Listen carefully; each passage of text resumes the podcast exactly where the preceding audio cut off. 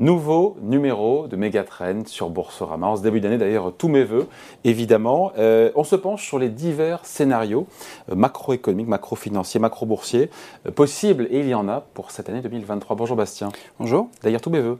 Et merci, hein, aussi. Plein de bonnes choses, une année moins mouvementée qu'en 2022. On, verra, mais on, en même temps, c'est souhaiter. très difficile. Ouais, on va parler évidemment juste après, et c'est l'objet de cette vidéo, des, scénarios extrêmes. Mais d'ailleurs, le scénario qui fait le plus consensus, quand même, euh, il est d'ailleurs plutôt favorable. Mhm. Euh, et L'idée, c'est quoi? C'est que la récession, elle est, c'est une récessionnette, euh, l'inflation, elle se calme, la mais elle se calme, les banques centrales sont pas trop méchantes. bon, je le dis comme ça, mais c'est un peu ça l'idée quand même, non?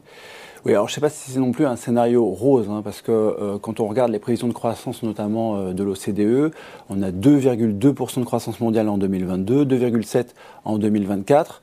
Si on regarde l'historique, si on regarde euh, les dernières décennies, ça fait partie quand même des prévisions de croissance euh, les plus faibles depuis la Seconde Guerre mondiale. Donc on a quand même une croissance qui est relativement faible. Après, ce qu'on pourrait dire, c'est que c'est, on a peut-être devant nous euh, la récession la plus attendue de l'histoire en fait. Hein. On sait qu'il y a eu un choc énergétique, il y a eu un choc monétaire, que l'économie va souffrir à cause de ce choc monétaire et de cette crise énergétique. Et finalement, cette récession 2023, elle est très très largement anticipée par par les acteurs. Donc c'est peut-être ça la nouveauté. Des pays, un tiers des pays seraient en récession selon le FMI. Donc prévisible, prévisible, mais pas dramatique. Donc quand on, bah, quand on regarde la prévision par exemple de la BCE euh, pour la zone euro, on a une prévision de croissance de 0,5. La prévision de, la Fed pour les États-Unis, on a une prévision de 0,5, ce qui veut dire que grosso modo, euh, l'activité va tourner aux alentours de 0 euh, pour la zone euro et puis pour, pour les, États-Unis, avec peut-être des, des, passages en territoire négatif, mais on n'aurait pas une contraction d'activité qui serait très importante. Mmh. C'est pas un scénario rose, mais c'est pas un scénario dramatique. C'est un scénario d'atterrissage en, à peu près douceur. C'est ça, c'est tout à fait un scénario de, soft landing, d'atterrissage en, douceur après euh, le resserrement monétaire euh, très fort euh, de la Fed et de la BCE en Scénario mainstream. Oui, qui aujourd'hui est, acheté à peu près par, par les marchés. Donc avec des prix de l'énergie durablement élevés, une croissance durablement plus faible, c'est ça qui est aujourd'hui anticipé par les marchés. Voilà. D'ailleurs, dans cette configuration, jusqu'où montent les taux d'intérêt parce que euh, l'année va se jouer aussi, encore une fois, euh, en fonction de l'action des banques centrales. Tout à fait. On peut penser que pour la Fed, on n'est pas forcément très loin euh, du pic. La Fed, elle a été beaucoup plus loin que les autres banques centrales des pays développés. Elle a remonté ses taux directeurs de 425 points de base euh, en 2022. Hein. on n'a jamais vu un resserrement monétaire aussi fort depuis euh, les années Volcker, depuis le début des années 80. pour la BCE, on a un resserrement monétaire de 250 points de base en 2022. on peut penser que pour la Fed, il reste plus qu'une à deux hausses de taux directeurs sur le début de l'année 2023. Pour la, la BCE, on a eu une communication qui a été très offensive à la fin de l'année 2022, euh, avec au moins encore deux hausses de taux de 50 points de base en début d'année, donc des taux directeurs, le taux de dépôt de la BCE qui ira au moins à 3%, et vraisemblablement un petit peu au-dessus de 3% euh, sur cette année 2023. Bon, il y a maintenant, euh, ça c'est le scénario mainstream, mm. il y a des scénarios, on va dire, où ça se passe moins bien, mm-hmm. où ça se passe mieux, où ça se passe moins bien. Le scénario où ça se passe moins bien, c'est quoi? C'est c'est une inflation qui ne veut pas rebaisser, qui reste à un niveau trop élevé, ben, voire même qui, qui repart à la hausse parce qu'il y a réouverture de la Chine et qui se met à consommer des matières premières et, de l'énergie. Donc, euh, il y a des banques centrales qui doivent encore taper euh, du poing sur la table avec des taux d'intérêt encore, euh, encore plus élevés. Donc, une récession, un impact récessif, parce qu'on le sait, mécaniquement, dans le temps, c'est un impact récessif.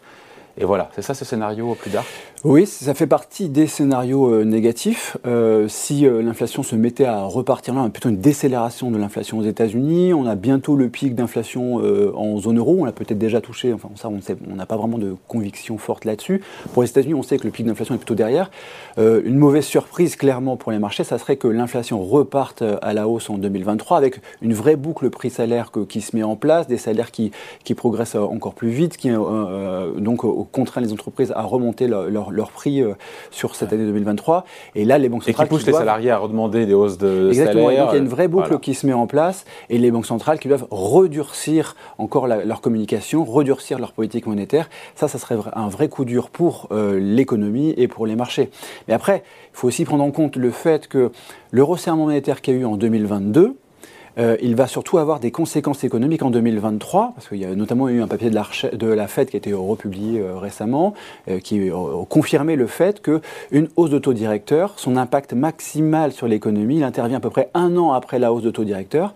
donc tout cet impact, enfin tout ce resserrement monétaire qu'on a eu en 2022, il va surtout arriver en 2023. Et en fait, même la Fed, même la BCE n'ont pas forcément une idée très précise du, choc qu'il va y avoir sur, sur l'économie. Ça se sent bien au niveau des dernières minutes du FOMC, euh, ça se sent bien au niveau des dernières communications de Jérôme Powell.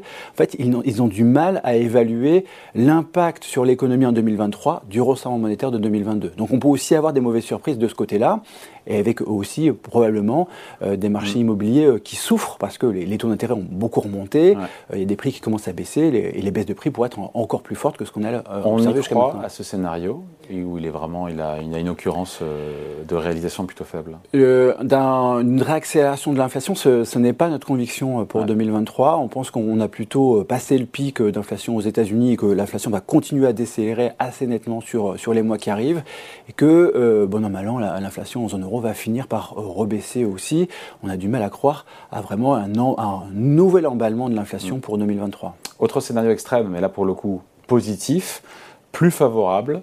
Euh, le meilleur, eh ben on le voit un petit peu déjà en ce début d'année, puisqu'on a l'énergie, le, prix du gaz, notamment en Europe, euh, qui a retrouvé son niveau d'avant-guerre en, Ukraine.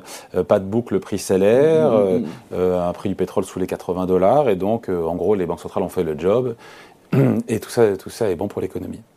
Oui, alors là, euh, ce qu'on observe euh, actuellement, c'est à la fois une bonne et une mauvaise nouvelle. Hein, parce que euh, si les prix de l'énergie ont baissé pour l'économie, à court terme, c'est une très bonne nouvelle. À long terme, c'est parce qu'on a un réchauffement climatique, hein, clairement. là, ce qui vient de se passer sur la fin de l'année 2022 et sur le début de l'année 2023, c'est qu'on a des températures qui sont très largement au-dessus de la normale. Et il se passe quelque chose qu'on n'avait jamais observé pendant un hiver, c'est que les stocks de gaz repartent à la hausse pendant l'hiver, alors que normalement c'est plutôt une, phase de, de, les consomme. de, de déstockage.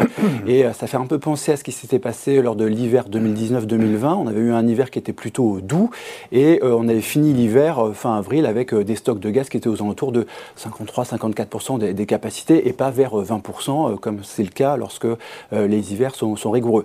Mais à court terme, pour l'économie, c'est une bonne nouvelle le fait que cette, cette, ce prix du gaz est, largement euh, baissé. Ça a emmené aussi le prix de l'électricité euh, à la baisse, hein, ces, températures qui étaient euh, plus fortes que, la normale. La consommation d'électricité a largement baissé sur les dernières semaines, et ce qui fait que bah, les prix ont, rebaissé également en ce qui concerne l'électricité. Et donc tout ça, c'est plutôt une bonne nouvelle pour l'économie. si ça perdure, parce que c'est conjoncturel. Si, si, ça perdurait, bien sûr. Mais là, ce qu'on peut voir, c'est que le fait qu'on puisse restocker pendant l'hiver, ça nous permettra d'arriver à la fin de l'hiver avec des, stocks de gaz qui sont déjà assez relativement élevés pour l'hiver prochain. Dans l'objectif, effectivement, de passer l'hiver prochain, l'hiver 2023-2024. Voilà, donc trois scénarios, trois scénarios euh, de marché macro, macroéconomique. Le plus probable, ça reste le scénario mainstream, même si on voulait évidemment passer en revue de scénarios adverses, en tout cas plus positifs et, plus noirs. Mm. Merci Bastien. Merci à vous. Et puis Megatrend revient ici chez vous sur Boursorama dans deux petites semaines.